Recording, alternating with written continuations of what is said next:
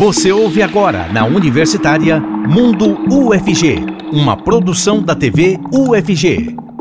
Olá pessoal, tudo bem? Quinta-feira, dia 5 de outubro, e hoje o nosso bate-papo é sobre a saúde integral. Você presta atenção e cuida do seu bem-estar diariamente ou só quando sente alguma dor? Vamos falar disso então, hein? Fica com a gente, o Mundo UFG já está no ar.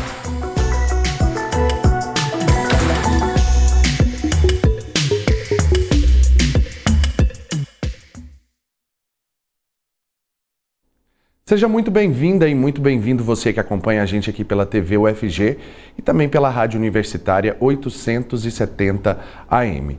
Eu sou Cássio Neves, um homem negro de pele clara, com cabelos black power e eu uso barba. A gente sempre faz a autodescrição, tanto a minha quanto dos nossos intérpretes e também dos nossos convidados, para o nosso público cego e de baixa visão. E nesse bloco, o intérprete de Libras é o Weber Flávio, integrante do Labitave. Se descreve como um homem branco, com olhos castanhos escuros, poucos cabelos e barba cheia. Ele também usa óculos. E eu quero te lembrar de participar com a gente por meio do nosso WhatsApp, o número é o 629-9181-1406. Vai lá no nosso Instagram também, arroba TVUFG, e participe da enquete de hoje, porque daqui a pouquinho a gente traz o resultado. E hoje quem conversa com a gente é a assistente social Diana Alves, do CIAS, o Subsistema Integrado de Atenção à Saúde do Servidor da UFG. Ela se descreve como uma mulher negra com cabelos escuros na altura dos ombros e usa óculos. Seja muito bem-vinda, Diana. Obrigada. Quem está aqui com a gente também hoje é a enfermeira Evandra Costa, que é conselheira municipal de saúde daqui de Goiânia, e ela se descreve como uma mulher de pele morena, com cabelos grisalhos e olhos escuros. Seja muito bem-vinda. Obrigada, é um prazer. Igualmente, para nós também é um prazer tê-las aqui. E aí a gente começa então falando sobre essa questão da saúde integral. A Evandra, pessoal, ela também é uma paciente é, oncológica, faz o tratamento do câncer, né? E a gente sabe mais do que nunca que uma pessoa nessa situação assim, de, de tratamento, ela fica vulnerável.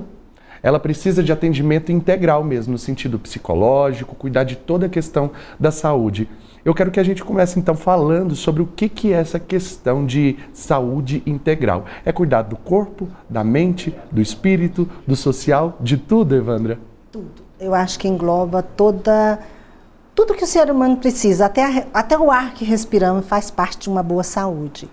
E para nós, como a gente está no mês de outubro, a gente trabalha esse mês, o outubro rosa, é, a gente percebe mais ainda a importância dessa saúde integral, é, a importância de ter é, o apoio, de ter a, a família, de ter lazer, de ter mente limpa. Então, quando a gente fala em saúde integral, não é saúde medicamentosa, é saúde pessoal, é saúde íntima, é aquilo que você gosta, é aquilo que você precisa. É o que você, quando você começa a te conhecer melhor, você dá valor a essas coisas. Com certeza. É, é esse observar de, de maneira mais devagar mesmo, né? De muitas vezes parar é, com essa correria do dia a dia e preservar um pouco mais a vida também, né, Diana? Sim. É, pensando nessa, nessa questão, o, a Diretoria de Atenção à Saúde do Servidor da UFG o CIAS ele trabalha com a questão do acolhimento. O acolhimento que é tão importante para esse, para esse servidor que passa por esse problema de saúde. Então, o CIAS trabalha a saúde integral nesse sentido, de acolher esse servidor, de trabalhar é, saúde mental, saúde física, bem-estar e bem viver para esse servidor e servidora. Pensando nisso, o CIAS trabalha com as ações de prevenção e promoção à saúde o ano inteiro. Não por um acaso, elas estão aqui de azul e de rosa, justamente porque o CIAS ele, ele, trabalha essa questão do outubro rosa e do novembro azul de uma maneira integrada, na verdade, né? São dois meses tendo essa atenção voltada de maneira mais específica ainda pra, tanto para homens quanto para mulheres. E aí nós falamos tanto de homens e mulheres cis, quanto de homens e mulheres trans também. Porque a gente sabe que existe é, um, um, preconceito muito grande no sentido da, das prevenções. às vezes uma vergonha também por parte dessas pessoas que não procuram o médico porque não tem ali a característica física de acordo com aquele médico que vai procurar, por exemplo. É, eu acho que a senhora pode até explicar um pouquinho melhor para a gente. Porque é isso, né? A mulher trans, ela precisa procurar o, o urologista.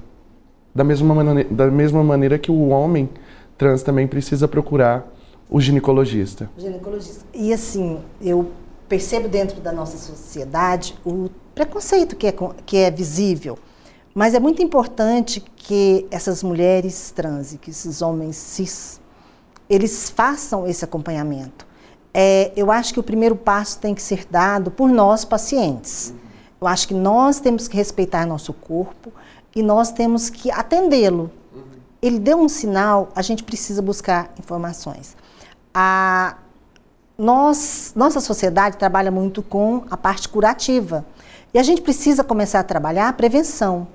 E essa prevenção, é, ela é um, um, espaço, ela é uma maneira de se trabalhar o corpo é, de uma maneira integral mesmo. Na prevenção, você consegue é, evitar complicações. Na prevenção, você detecta pequenos sinais que futuramente ele pode é, incorrer em grandes, grandes prejuízos para a saúde. E no caso é, dessa comunidade, é, ainda não existe um trabalho específico para eles. Mas aí é que está, a integralidade, a, a, a, união, a percepção, eu acho que qualquer ginecologista, qualquer urologista irão atendê-los muito bem. Então, deixe o preconceito de lado e procure a saúde para o seu corpo. É papel do, do, do profissional, né? Ele Atender precisa... os pacientes que cheguem para você. Independente da, da, da, da, questão sexual, Credo, né? Credo, sexo, raça, uhum. é, sociedade, é, parte econômica, não importa. Uhum. Chegou no consultório, chegou no, no, ambiente de trabalho, a gente atende a todos que chegam. Isso é o natural. É, precisa ser, né? Precisa, precisa ser. ser.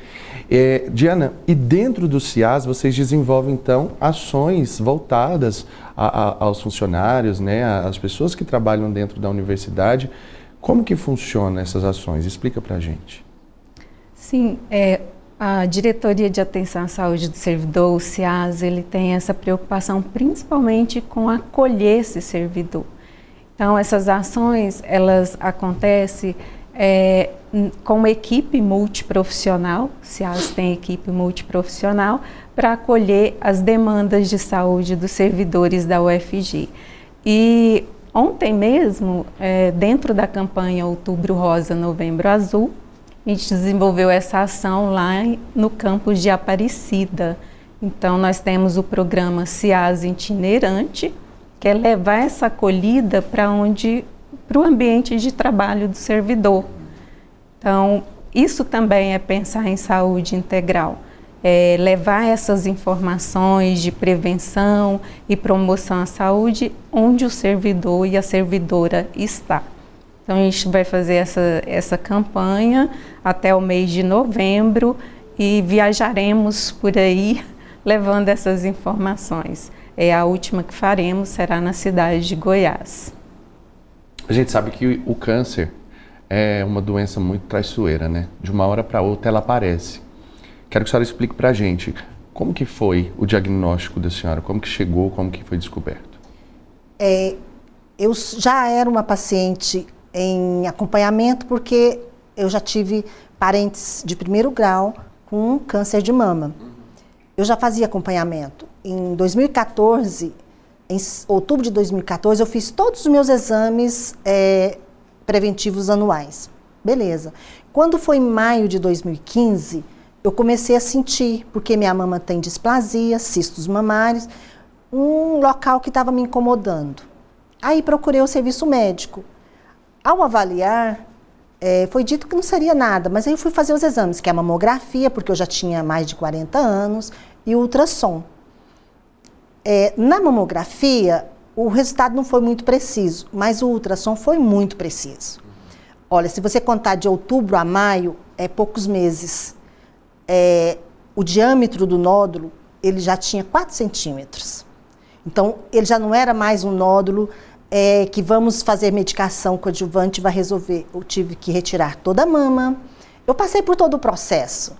Eu retirei toda a mama, eu fiz quimio vermelha, eu fiz radioterapia e eu fiz a hormonioterapia.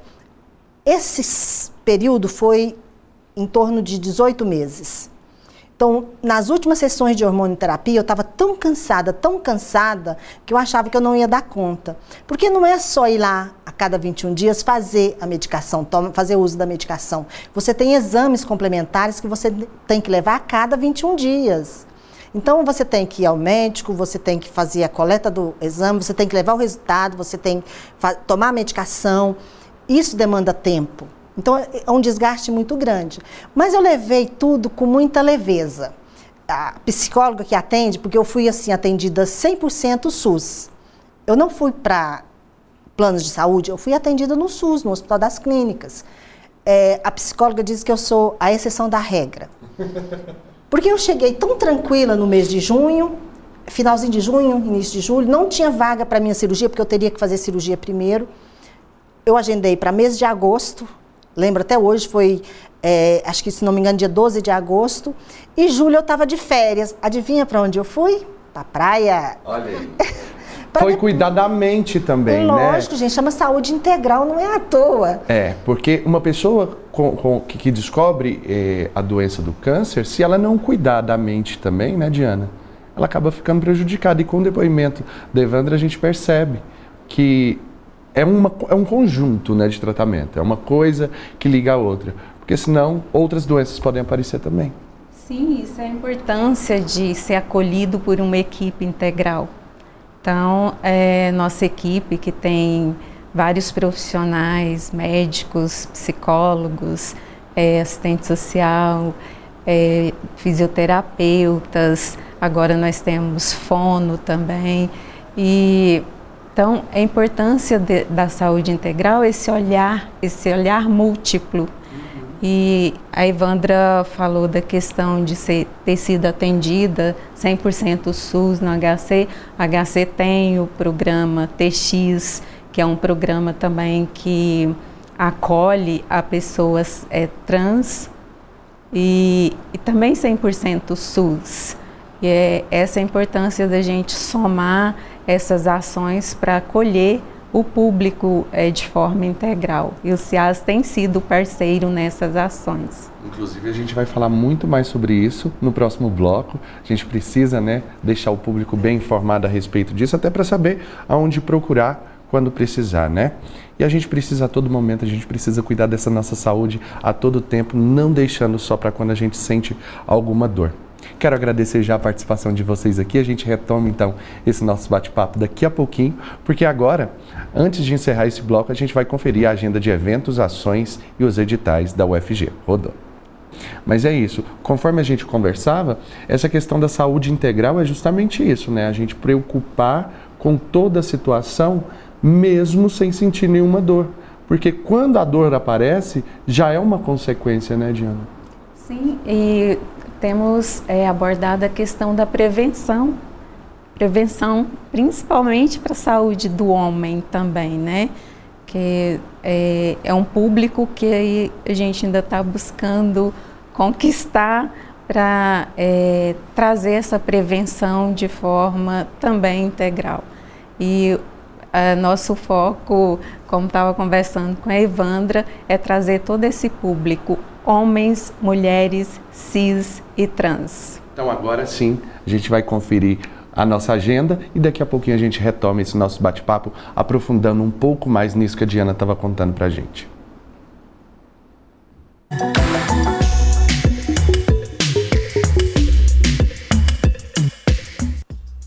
Oi pessoal de casa, como vocês estão? Eu estou bem te convido a acompanhar mais uma agenda UFG, que te traz os melhores eventos, ações e eventos aqui da nossa Universidade Federal de Goiás. Mas antes de começar, vou fazer a minha autodescrição para o nosso público cego e de baixa visão. Me chamo Arthur Oliveira, sou um homem jovem, negro, com cabelos e olhos escuros. E estou em um corredor de um prédio da UFG em que há janela de vidro ao fundo. Para dar início às nossas dicas, já pega seu papel e sua caneta para não esquecer nada. A revista Sociedade e Cultura da Faculdade de Ciências Sociais da UFG está com chamada aberta para submissão de artigos. A data final da submissão é dia 31 de outubro e essa edição conta com o tema Ciências Sociais e Contemporaneidade Desafios, Diálogos e Perspectivas a partir do Sul Global. Para conferir mais informações e realizar a sua submissão, acesse o site revistas.ufg.br/fcs. E ocorre entre os dias 2 e 6 de outubro a 15ª edição da Semana da Música. O evento é promovido pela Escola em Artes, Basileu, França, e conta com entrada gratuita. As atividades serão realizadas em horários e locais diferentes. Para conferir mais informações, como data, local e horários, você pode acessar o site even3.com.br barra Semana da Música EFG barra. Não perca, hein? E para finalizar a nossa agenda de hoje, eu te faço um convite. Os colégios tecnológicos do estado de Goiás estão com inscrições abertas para cursos de, gratuitos de curta duração. Os cursos serão ofertados em diversas cidades, como Anápolis, Formosa e Goiânia. O público-alvo são jovens a partir de 14 anos de idade. As inscrições podem ser feitas até o dia 22 de novembro pelo site cotec.org.br. Corra e já garanta a sua vaga. Hoje eu vou ficando por aqui, mas em breve eu, retorno com mais dicas e eventos para você. Não se esqueça de acompanhar a nossa programação na TV UFG e no canal TV UFG no YouTube. Beijos e tchau, tchau!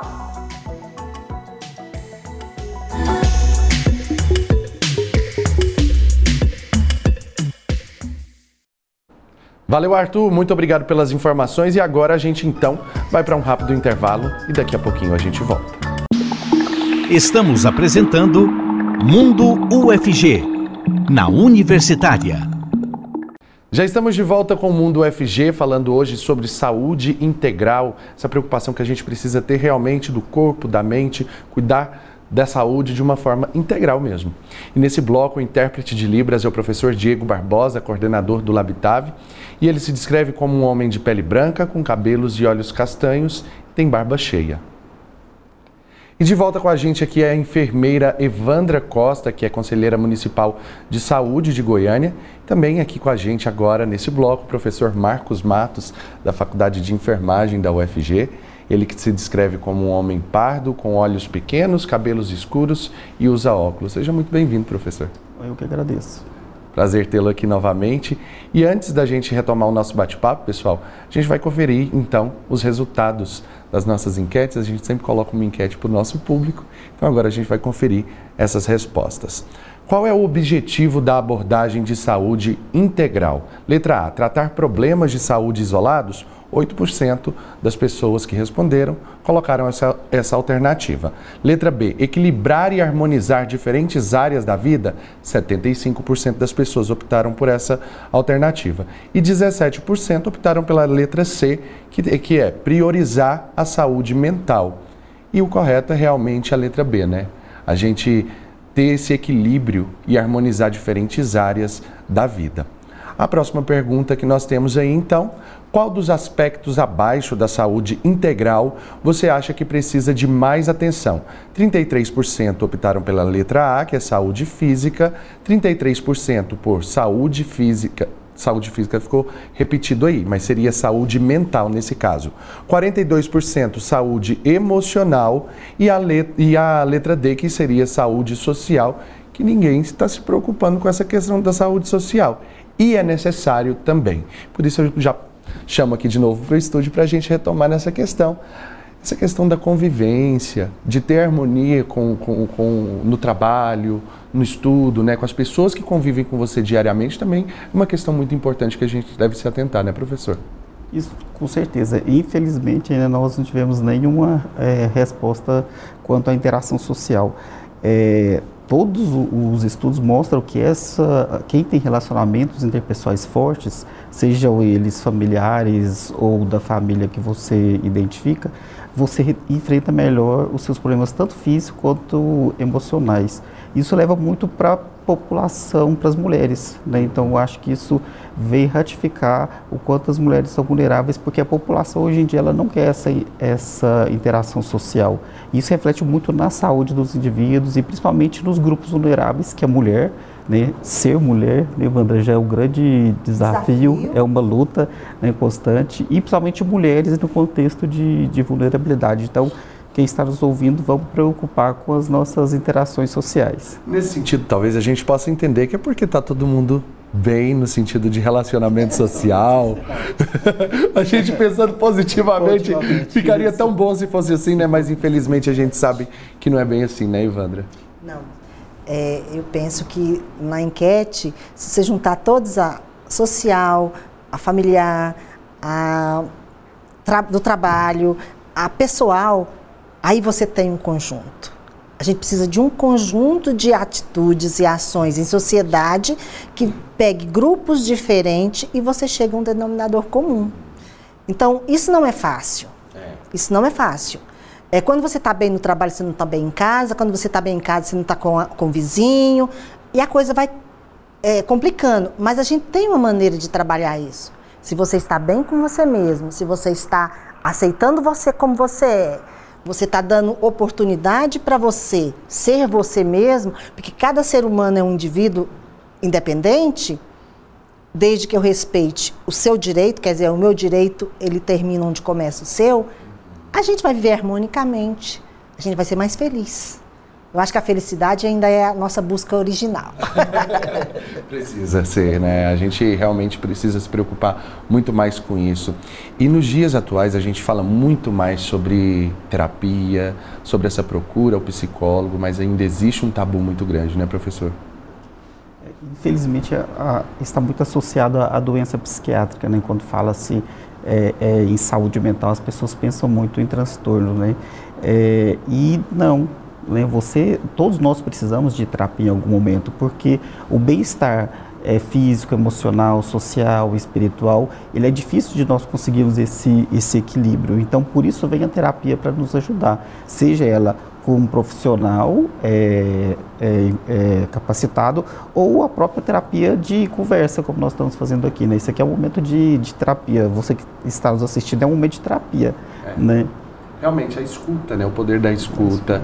E nesse, nessa questão da escuta, se escutar também é muito importante, né, Evandra? Existe aquele momento que assim a gente realmente aparecem questões na vida da gente que talvez seja para a gente dar uma parada mesmo com determinadas correrias, dar um ritmo diferente para a vida. Aconteceu isso com você depois da doença?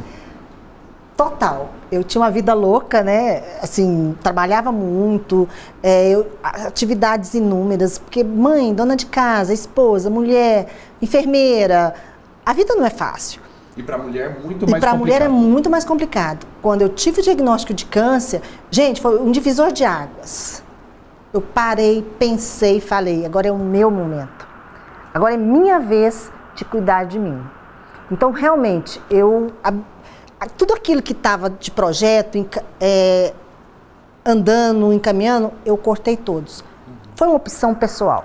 Nem todo mundo faz isso, mas eu fiz. Eu fiz e não me arrependo. Por quê? Eu precisava cuidar do meu corpo, da minha mente, é, as interações familiares. É, ó, 80% das mulheres, quando tem um diagnóstico de câncer, não importa qual, ela tem abandono do, do cônjuge.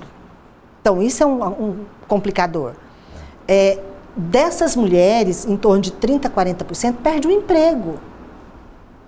A gente precisa ainda então, ter essa Então, a gente precisa ter essa atenção, é, a gente precisa buscar, junto à sociedade, é, possíveis caminhos que venham ampará-las. Então, a perda é muito grande. Você perde a sua imagem corporal, porque você perde a mama, perde o cabelo, volta, muitos casos. Mas você também perde o cônjuge, perde o trabalho, às vezes, muitas são arrimo de família.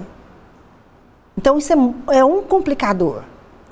Para que essas mulheres tenham uma aceitação melhor, vem a ajuda profissional. Então, quando se fala em oncologia, é uma equipe multiprofissional para manter essa qualidade de vida de, de durante o tratamento e pós-tratamento, porque a gente fica com sequelas. As sequelas são inúmeras. Eu tive um câncer de mama, eu tenho é, neuropatia periférica, eu tenho é, perda de força muscular, eu tenho dor isomérica intercostal, porque foi retirado uma parte do corpo da gente. E a gente precisa, o corpo precisa renegociar isso. Então, os exercícios físicos vai muito bem, então você precisa ter esse acompanhamento, a psicologia, a nutrição. Gente, a nutrição é tão importante. A nutrição não estou falando assim de comer do bom e do melhor, não. É o mínimo que você precisa ter. Eu lembro até hoje, uma das coisas que eu fiz hábito e faço até hoje é o tal do suco de limão com couve, gente. Não vomitava, não tinha mal-estar. A única coisa que eu tinha era o cansaço. Eu chamo de cansaço oncológico. Esse eu ainda tenho até hoje. É um desgaste físico tão grande que você não tem para onde correr. Tem hora que você está sentado você fala, não, eu quero deitar. Evandra, é assim uma, um, um reconhecimento do próprio corpo, Do né? próprio um reconhecimento dos seus limites, de tudo aquilo que a gente precisa realmente se organizar, né? E no Isso. seu caso foi essa reorganização mesmo. Quero aqui agradecer a Evandra e também o professor Marcos. A gente volta ainda falando sobre esse assunto, mas agora nós vamos acompanhar mais uma dica de publicação da editora UFG. Essa é especial para quem gosta de poesia. Vamos acompanhar. Olá para você que nos acompanha, o nosso quadro Publicações está no ar e eu quero saber quem é você quando está lendo. É do tipo que lê baixinho, de forma silenciosa, lê em voz alta. Nós vamos falar hoje sobre a importância da voz na leitura da poesia. Antes eu faço a minha autodescrição. Sou a Ana Clelma, uma mulher negra de pele clara, tenho cabelos pretos, cacheados, logo abaixo dos ombros e uso óculos. E está aqui com a gente hoje o Oliver Mariano, que é autor do livro Poética da Voz, Performance da Lírica Contemporânea em Língua Portuguesa. O Oliver, ele se descreve como homem branco, tem cabelos grisalhos curtos e barba. Tudo bem? Seja bem-vindo aqui ao nosso quadro Publicações. Obrigado, Ana Clelma. Olá a todos e todas. É uma alegria estar com vocês hoje. A alegria é nossa. Oliver, e fala pra gente por que, que é tão importante a voz no momento da leitura de poesia. A poesia, ao longo de sua história, ela esteve sempre constituída pela exploração da sonoridade da palavra. Em algum momento de forma mais declarada, em outro momento de forma encoberta, velada, porque está na página do papel, do papel, a página escrita, a página impressa. Os poetas não deixam de valorizar esse elemento sonoro, de explorar as figuras de som. E para a gente perceber a sonoridade da palavra, só há uma forma: pela escuta da voz, da nossa voz, a voz do ser humano que, de alguma forma, do leitor, né, que se encontra com o verso e transforma o poema nessa execução vocal, né, dá corpo ao poema que na página é apenas uma potencialidade. E você, no seu livro, você apresenta essa, essa importância desde o período antigo até o contemporâneo, né? Como que você percebeu aí essas mudanças ao longo do tempo em relação a isso? Então, no livro eu, eu, tento fazer essa retrospectiva breve, né, porque seria um trabalho de um livro muito mais delongado que este, para demonstrar que na origem da poesia, lá com os gregos e depois passando no período romano, na Idade Média, até o fim da Idade Média, ali na Renascença, a poesia esteve imbricada, esteve ali articulada com a, com a música e com a presença do poeta, que executava esse poema. Tanto que nessa época a transmissão dos poemas era muito mais pela forma oral que pela forma escrita. Claro, havia o registro escrito, que foi assim que chegou até nós, mas poucas pessoas tinham acesso a esse material, a impresso. Porque também o suporte era, era difícil, né? Os, lá nos copistas da Idade Média, então era um trabalho manual. Depois que a imprensa foi inventada e passou a, a facilitar a veiculação do texto escrito né, de forma mais ampla, que a poesia foi se desvencilhando da música e passou a ser registrada no papel, para essa leitura com o livro. E aí houve uma transformação, que aí a poesia passou a ser veiculada, sobretudo como material impresso na página escrita, mas ela manteve esse histórico como possibilidade, ou de alguma forma vinculando ali a memória desse passado oral na constituição do poema. Então essa vocalidade, essa oralidade, esse elemento sonoro que está lá, ele de alguma forma aponta para nós para esse passado, passado da poesia em que ela não existia sem estar ali acompanhada por um instrumento sonoro. O nome de poesia lírica remete a esse passado, né, da lira, e depois a outros instrumentos que estiveram presentes nessa associação aí das artes. E aí, para finalizar, eu gostaria que você utilizasse a sua voz, então, para recitar um, um, poema, uma poesia aqui para a gente em voz alta, por favor. Será com prazer. Então, assim, até um termo que a gente uh, utiliza diferente, que a gente, em vez de utilizar recitar ou declamar, que a gente associa às vezes a uma execução mais eloquente, uhum. eu utilizo vocalizar ah, ou dizer. Ótimo que é justamente assim a relação mais direta com a nossa voz. A gente diz o poema, em vez de ter essa preocupação de que ah, alguém tem que ter assim uma especialidade, tem que ser especialista para poder recitar. Não, você diz o poema. Todo mundo pode dizer o poema. É, vou ler um, um, pequeno poema da Fiamma Haas Paz Brandão, que é uma poeta portuguesa contemporânea. Os meus poemas reunidos no seu todo são o meu som.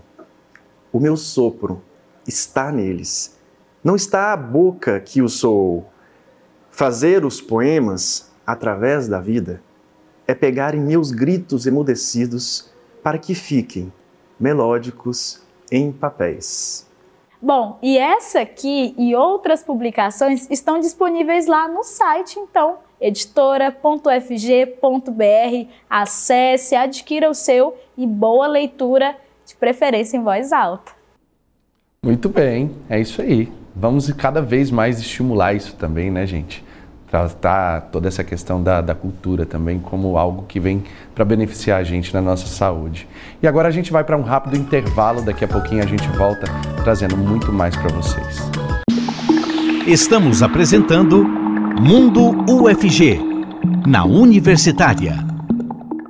Já voltamos com o Mundo UFG, hoje falando sobre questão de saúde integral, preocupar com toda a integralidade né, da nossa saúde. E nesse bloco, o intérprete de Libras é o Diogo Marques, integrante do Labitave. Ele se descreve como um homem de pele parda, com cabelos castanhos acobreados e olhos castanhos claros. Nesse último bloco, todos os nossos entrevistados aqui de volta com a gente. A gente hoje aqui, a assistente social Diana Alves, do CIAS, o Subsistema Integrado de Atenção à Saúde do Servidor da UFG professor Marcos Matos, da Faculdade de Enfermagem, e a enfermeira Evandra Costa, que é conselheira municipal de saúde de Goiânia. Muito bem. Então, nós temos inclusive aqui uma participação. É, vamos ver o que, que o pessoal está perguntando. Olha só, a participação do Diogo Marques. Ele pergunta assim: a terapia deve ser com um psicólogo formado ou os terapeutas que trabalham com PNL, que é a programação neurolinguística, dentre outros, também podem ser uma boa opção. Quem quer responder? Essa Pode é responder para a gente, professor Marcos. Essa é uma pergunta difícil que tem sido alvo de muita discussão.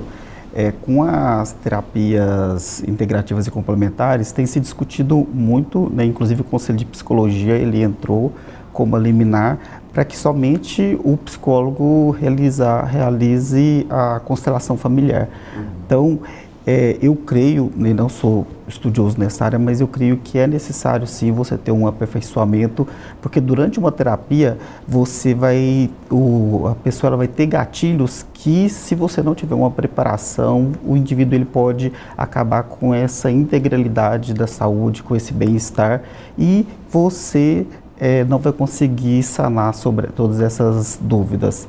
É, o que eu vejo no, no, HC, onde que eu trabalho, é que muitos pacientes eles chegam né, depois de um tratamento psiquiátrico ele depois que ele faz uma terapia sem o acompanhamento, ele chega com em crise. Né? Então, eu acho que é extremamente importante você procurar saber quem é esse profissional, mas principalmente se conhecer, né? o autoconhecimento e principalmente o autocuidado.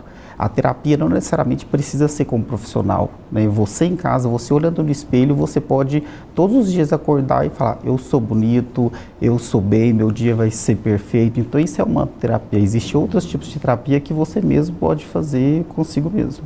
Tá aí a é. resposta então para a pergunta do Diogo. Você que estiver aí assistindo a gente quiser participar também, só mandar sua mensagem que a gente faz ela aqui no programa. E aí nós precisamos voltar na questão também da, da questão do, do, do atendimento a pessoas trans, né? Tanto homens quanto mulheres trans.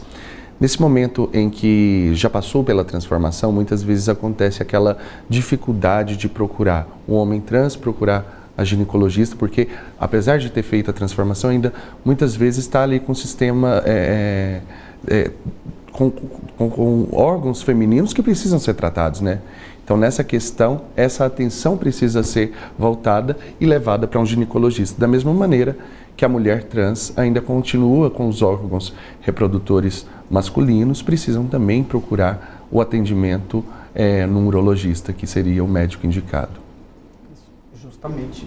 E é o, o, grande desafio atual, porque como tem, é, é, são poucos anos que nós temos né, de cirurgia de, de ressignificação de sexo, é, ainda não há protocolos específicos para esse acompanhamento.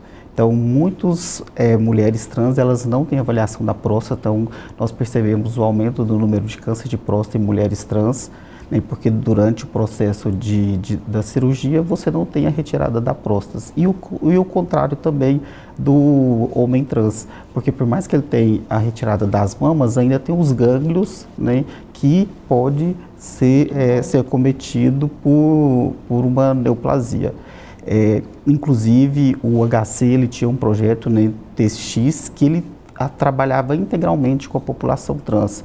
Mas infelizmente é, ele não é, ele está ainda em processo ainda moroso, ainda de retomada e a gente espera que essas mulheres, esses homens trans, eles sejam atendidos na sua integralidade. Isso sem integralidade é você não olhar somente o físico, mas olhar todas as questões biopsico, sociocultural e, e espiritual.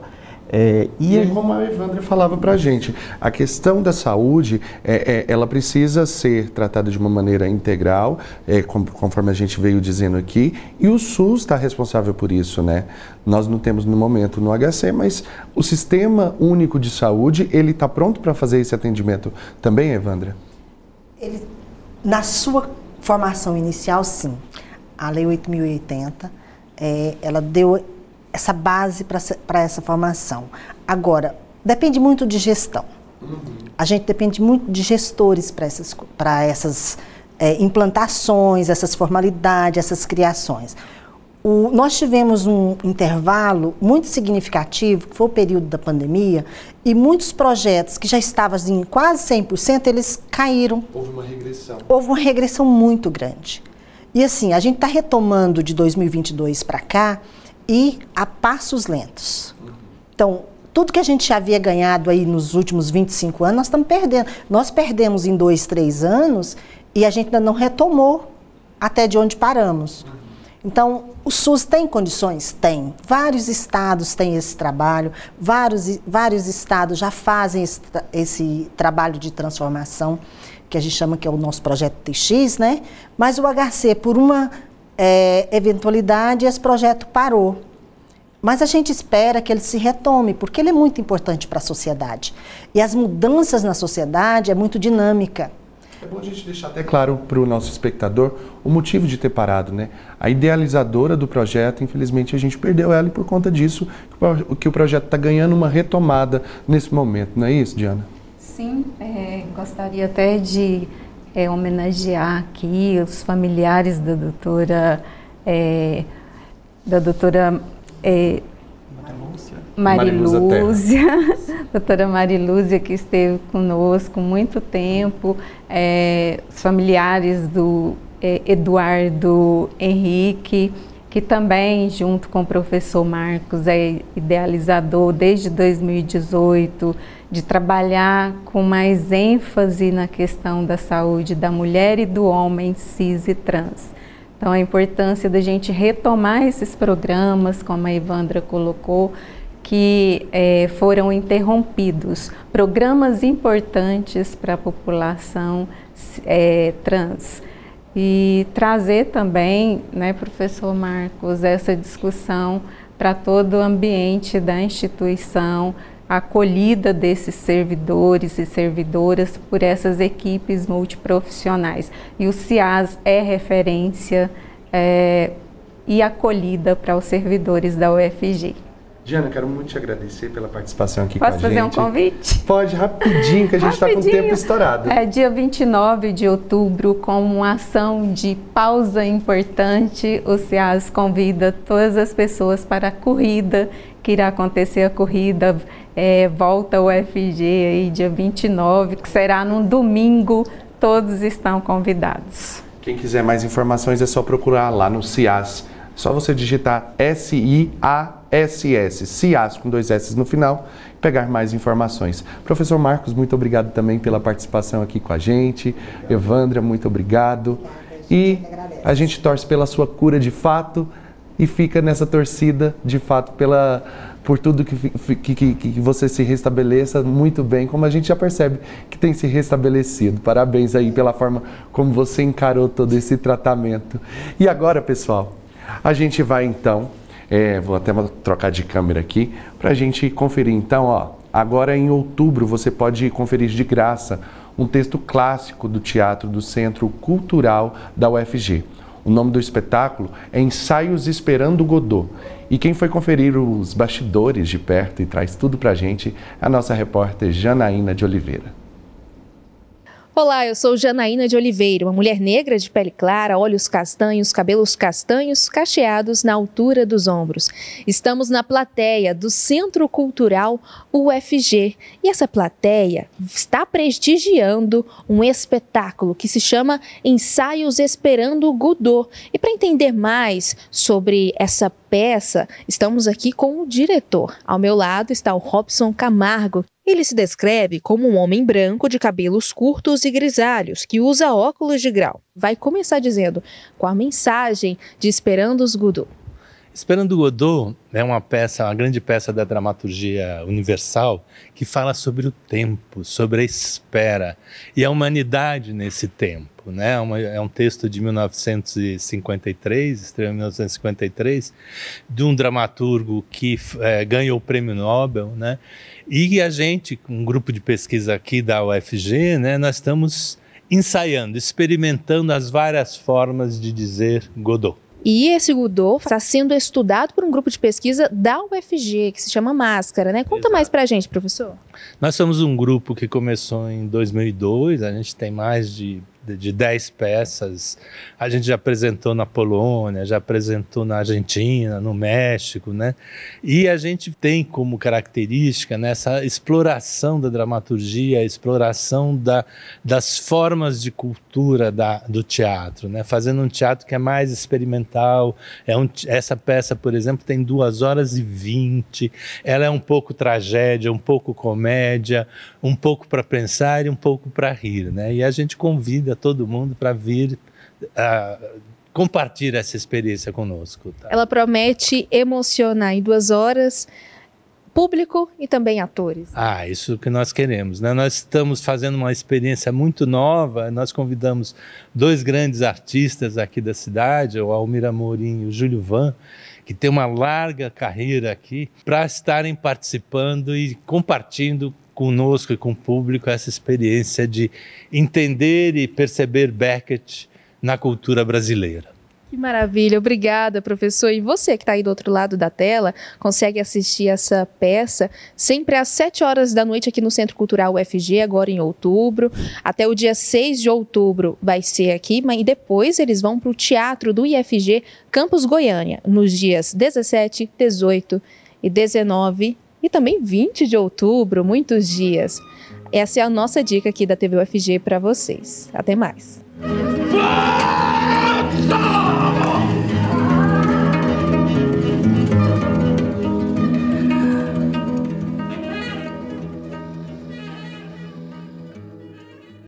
Matéria da Janaína de Oliveira, que está de volta aqui com a gente na TV UFG. Inclusive, a gente está muito feliz com isso. Bom retorno para você aqui com a gente, viu, Janaína? E eu vou ficando por aqui, mas amanhã eu tô de volta a partir da uma da tarde. Na verdade, amanhã, pessoal, é a Camila que vai estar com você, já estava esquecendo. Amanhã vocês ficam então na companhia da Camila Maia. E eu vou ficando por aqui, mas agradeço você pela companhia. Beijos e até mais. Tchau.